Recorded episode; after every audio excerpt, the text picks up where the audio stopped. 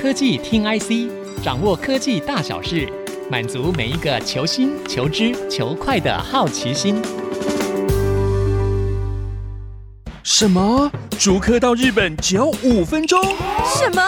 竹科到欧洲只要五分钟？嘉利利旅行社新竹分公司盛大开幕，专办精致日本、欧洲蜜月、肯亚、土耳其。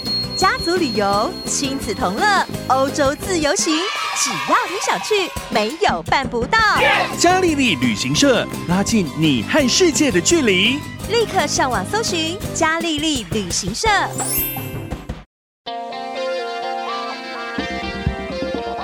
里是 IC 之音竹科广播 FM 九七点五，欢迎收听科技听 IC，我是节目主持人韩清秀。二零二三年即将进入尾声了，回顾这一年来的产业当红炸子鸡，毫无疑问的就是生成式 AI 大热潮带动的话题。尤其是 AI 之王 NVIDIA 的声势锐不可挡，业绩从下半年逐季攀高。但是今年呢，只是 AI 时代的开端之年。虽然 NVIDIA 在 AI GPU 取得了强势的市占地位，不过我们最近也看到产业非常的热闹。超维呢推出了 MI 三百系列的 AI 晶片，是目前大家认为最有机会突围的竞争者。那未来整个供应链将如何的集结应对，如何共同协力抢攻 AI 市场的商机，将是产业关注的焦点。所以今天我们很高兴邀请到 DIGITIMES 的半导体资深记者陈玉娟来。来到现场，玉娟你好，大家好，我是玉娟。玉娟，你最近十二月的时候有受邀去美国参加那个 AMD 的 AI 的大会，对不对？那很特别，我们这次有看到，就是在 AI 的这个发表的现场上，AMD 把 NVIDIA 的大客户都找来现场来站台哦。那这个是一个非常特别的状况嘛？那请玉娟你来分享一下你这次去的那个心得跟观察是如何呢？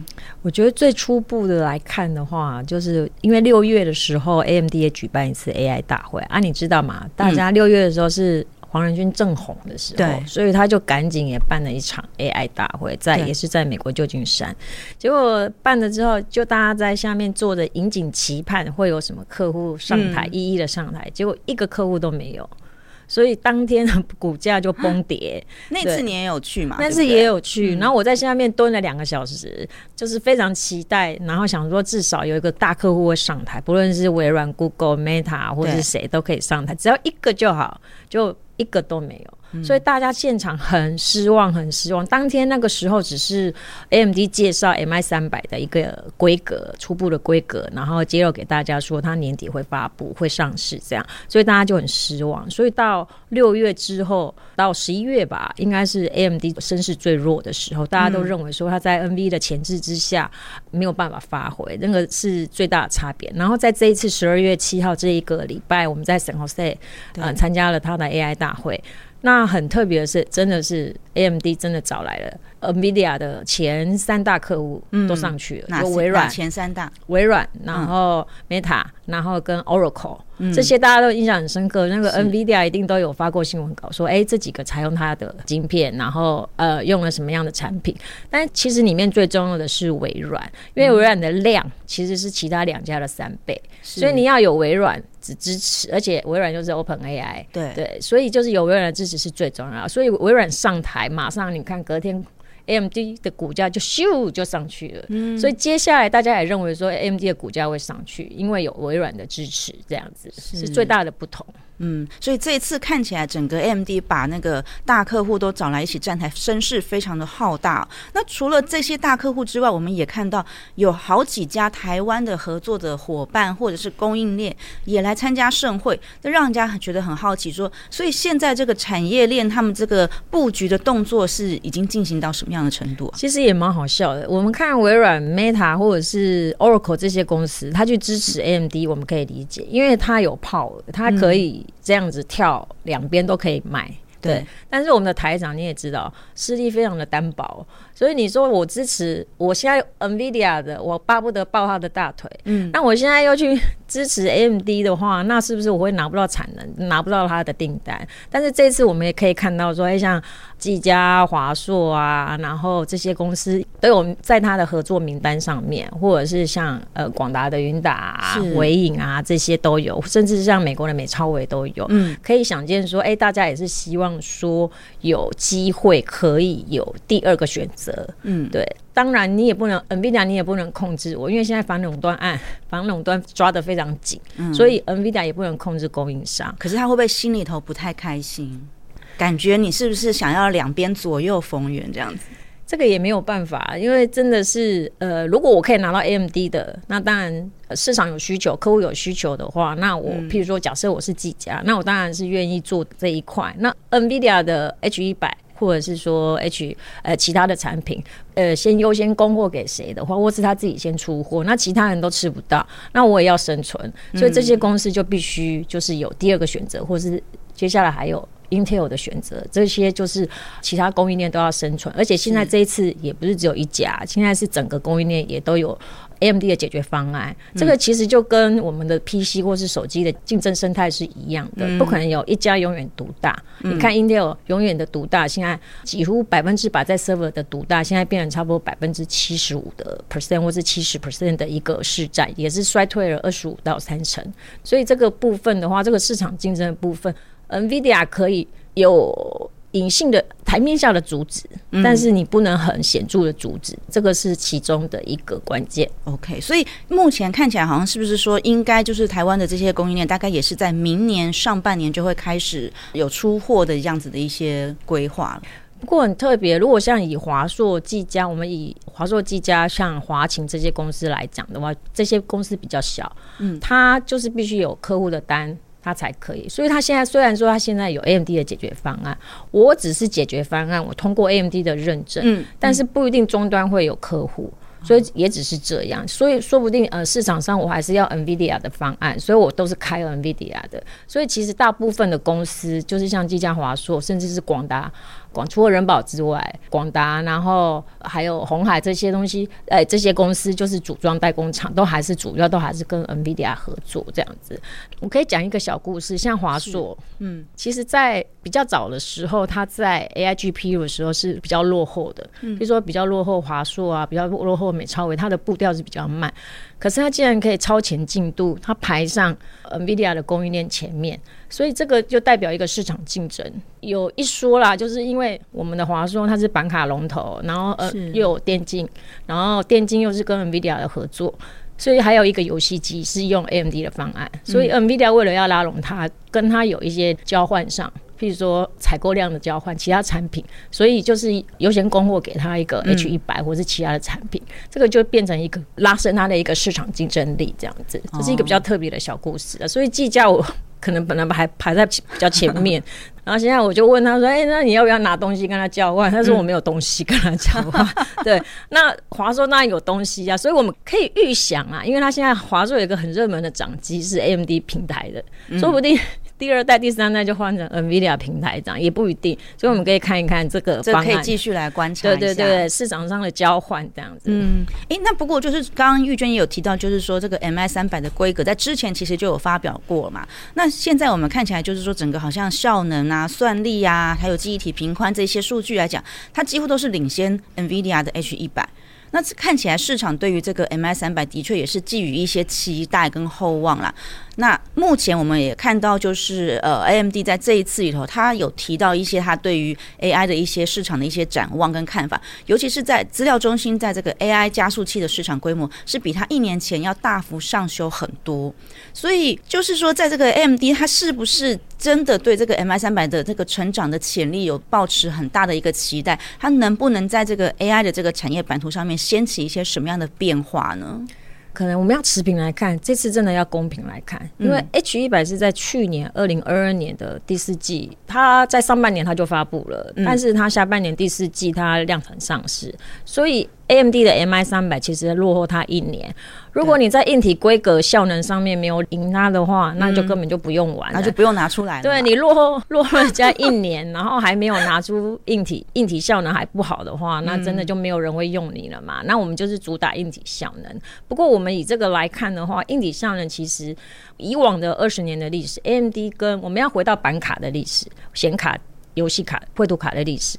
AMD 跟 NVIDIA 的竞争一直以来就是在市场上，每一代他们两个的竞争就是在市场价格跟规格带就是互差。什么叫互差？嗯，你可能一百美元，我就一百二十，我就一百八十，我就一百七十，然后规格就是有点调整，对，就是叉叉叉叉叉互差这样子，对，所以就是看消费者你怎么选。所以在规格上面，他们两家其实。规格已经走到现在这样，硬体规格其实两个不会差太多，嗯，所以都我们以硬体效能来看的话，都是可以补强的。比如说在记忆体方面，或者是轻小箱手机的 HBM 方面，两家都有各自的合作伙伴嘛，嗯、对，所以其实，在硬体规格是，其实我觉得可以不用看的那么重。嗯、我觉得最重要的其实是它的生态系，嗯，还有一个就是我们大家都知道了，NVIDIA 有一个 CUDA。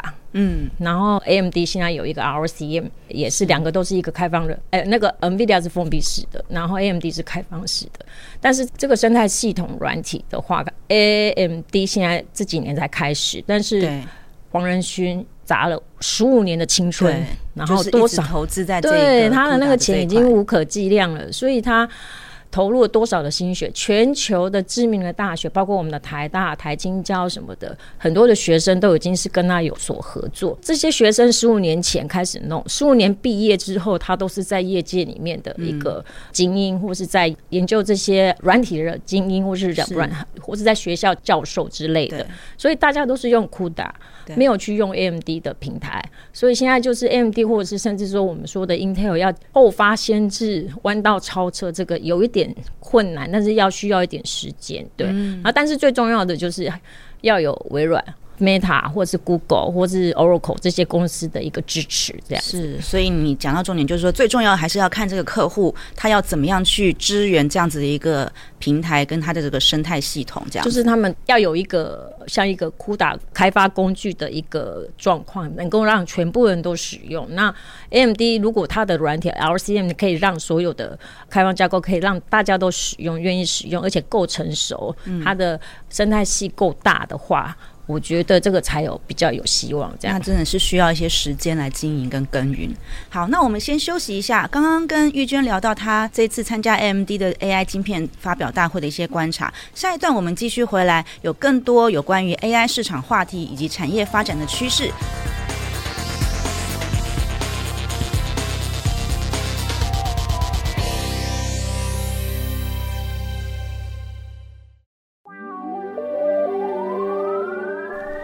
欢迎各位听众朋友回到科技听 IC，我是节目主持人韩清秀。我们的节目除了在 IC 之音官网 AOD 可以听到之外，也可以上 Spotify、Apple Podcasts、Google Podcasts 以及 KKBox 搜寻科技听 IC，按下点阅就不会错过每一集的节目了。今天我们邀请到 DIGITIMES 的资深记者陈玉娟来到现场。那玉娟，我们刚刚有聊到一些 AMD 的一些状况哦。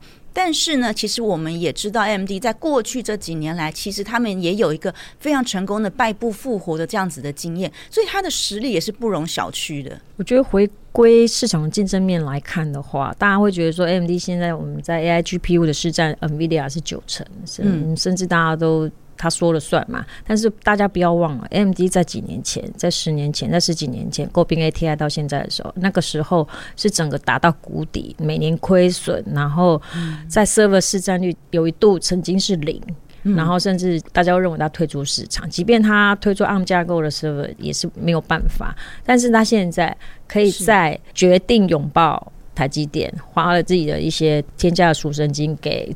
GlobalFoundries 之后，然后回归拥抱台积电之后，它所有的制程技术、所有的架构、所有的生产，全部的打掉重练。所以它现在的在 server 市占现在是二十五趴左右。嗯、你看哦，从零到二十五趴这个爬升过程，五六年的时间，它可以从 Intel 几乎百分之百的一个独大的呃龙头，然后夺下二十五市占，然后获利可以这样大逆转，然后亏转盈。我相信这是一个非常非常。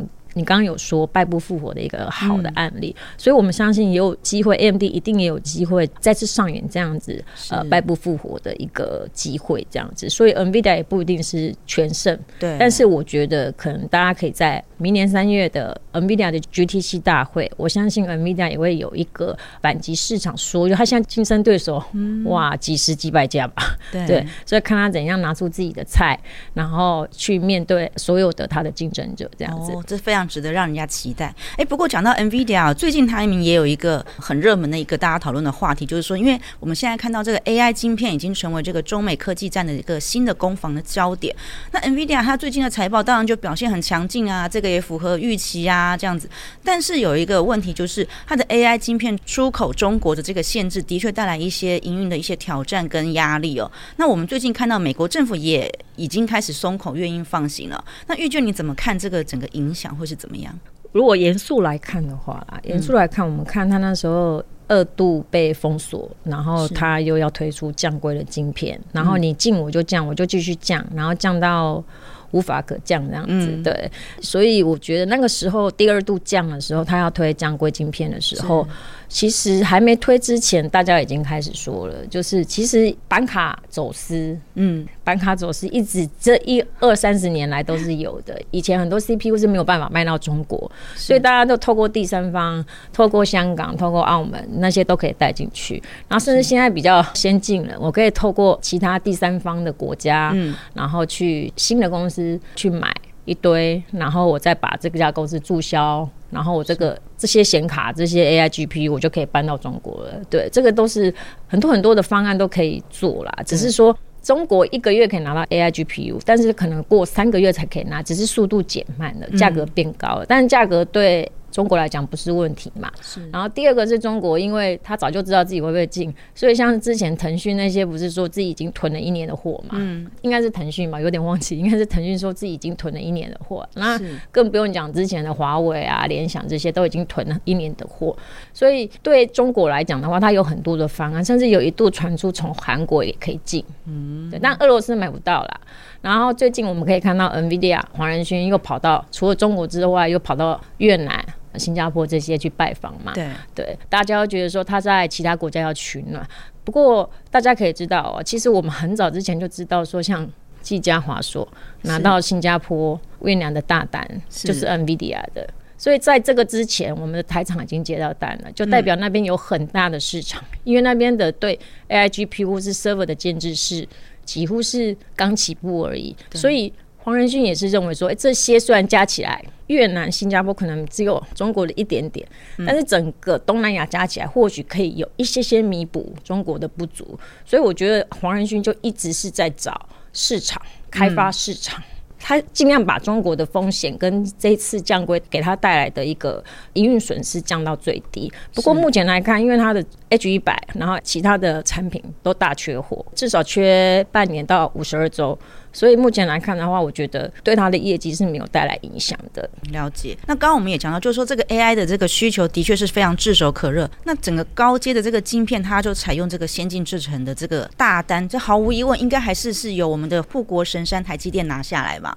但是现在好像也有市场传出说，台积电的竞争对手包括三星啊、Intel 啊，好像有可能会。想要低价抢单这样子的一个风声出来，对台积电会不会带来一些什么样一些竞争的压力啊？我觉得低价抢单不是风声，而是三星跟 Intel 唯一的一个做法，嗯、因为它的制程、它的服务、它的专业度是远远不如台积电，他们这两家只有一个吸引力。唯一的吸引力就是低价。嗯，我举一个例子给大家听，就是三星跟 NVIDIA 的合作，在上一代的 RTX 三零系列，它就是用三星的八纳米制程，就刚好遇到挖矿嘛，嗯，然后不是需求很爆炸，整个大爆炸。然后要不是三星的八纳米，连八纳米都有问题的话，那个 NVIDIA 是赚到一个整个喷发这样子。嗯、对，然后听说 NVIDIA 就很生气，连八纳米你都可以做成这样的话，那真的也不简单这样子。对，而且他还是听说他是用 good die 去算，但你知道 good die 嘛？就是我们用好的去算。是，所以其实你三星赚，你看哦，NVIDIA 那个挖矿卖到一颗赚四颗吧。嗯、对，但是问题是。或者是三星，你看了获利好像没怎样，嗯，对，没什么动，那就是代表，对，它良率也不好，效能也不好，所以就变成说它一定整片晶圆它用 good die 去算，然后所以 NVIDIA 就很生气，我这这边大缺，你这边连八纳米都出不了货，所以他那时候就是 RTS 四零就全部都转到。台积，但是 AI 的部分是从以前就是在台积，因为这个跟制程的效能跟这些是非常有关，因为是高算力嘛，对对对对，HPC 的关系，所以它必须只有台积电可以选择。那你说低价抢单，三星就一直以来就是低价抢单。那他如果要高价抢单，平价抢单也不可能。所以他现在只有这个方法。嗯，那你说在先进制程，在更先进的话，技术门槛更高的时候，需要更好的良率。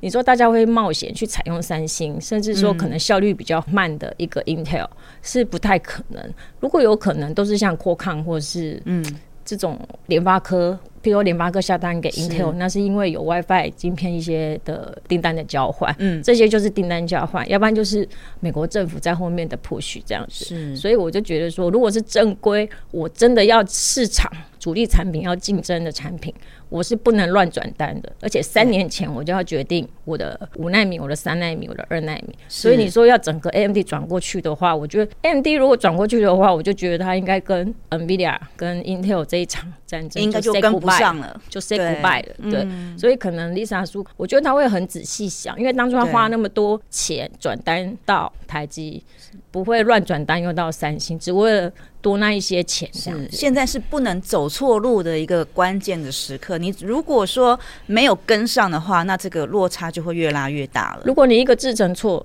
就是一个世代或两个世代的错，这样子，没错。OK，那我们其实也看到，就是说 AI 的这个整个商机非常的庞大，那各家的云端的这些大厂也开始想要进行他们自己的这个 AI 晶片的设计哦。那所以我们刚刚除了讲到，就是说像台积电这种护国神山这种制造端之外，那其他的一些台湾的电子供应链，在明年会不会有什么样的机会可以分得一杯羹呢？我觉得。当然，我们台厂最大的一个受惠者当然是台积电嘛，嗯、对，NVIDIA 全下。然后除了下一代的 B 一百之外，我觉得下一代的二奈米也在谈了。那 AMD 就更不可能转去三星了嘛。所以这个还有大家最重要的是 Intel 的高地也在台积，所以这三家的 AI 的产品都是在台积，所以台积是最大的受惠者。对，嗯、然后第二个就是记忆体我们没有嘛，那就不用多说了。那在制造组装端 OEM、ODM 这边的话，我们有广达，然后还有它的其。下的云达，然后还有维影、伟创这些，然后红海这些，那技嘉、华硕、华擎这些都有受惠。然后现在就看说谁在外面接的单比较多，能够在。接中小企业的单，或者是说接一般新创的单，这些大家都可以看一下这些公司。那另外像散热 PCB 或者是 CCL 这些，我们都可以看。然后有比较值得注意的是，像我们的 IP 公司，像世新创意这些都有接到一些 AI 晶片公司的单，这些都是一些比较正在起跑，然后明年可能会开花结果，所以我们可以相信这些公司明年的营运状况。都会非常的好，但是有一个前提，就是因为地缘政治风险非常高，对，所以就是看大家接单的状况这样。了解，好的，我们刚刚有聊到很多的跟 AI 相关的话题，不过我们有一个今天还没有讲的是，也许下一次我们有机会可以再来聊，就是这个 Intel 的部分，Intel 的动作也非常的积极哦。那不过呢，这个我们可以在下一次再找一个时间，再找玉娟来上来聊聊。那我们整体来看的话，今年这个半导体产业的这个周期循环呢，应该已经开始要。步出谷底了。那明年呢？我们希望大家好像就是比较期待说，景气可以逐季回升哦。虽然这个手机啊、PC 啊都有一些温和的一些复苏，那主要还是在 AI 的需求成长非常的强劲，应该会是明年继续非常值得关注的亮点。所以，我们今天很高兴邀请到玉娟来谈谈这个有关于 AI GPU 的发展。我们节目先进行到这里，谢谢玉娟，谢谢。我们科技听 IC，下周同一时间再会，拜拜。本节目由 DigiTimes 电子时报与 IC 之音联合制播。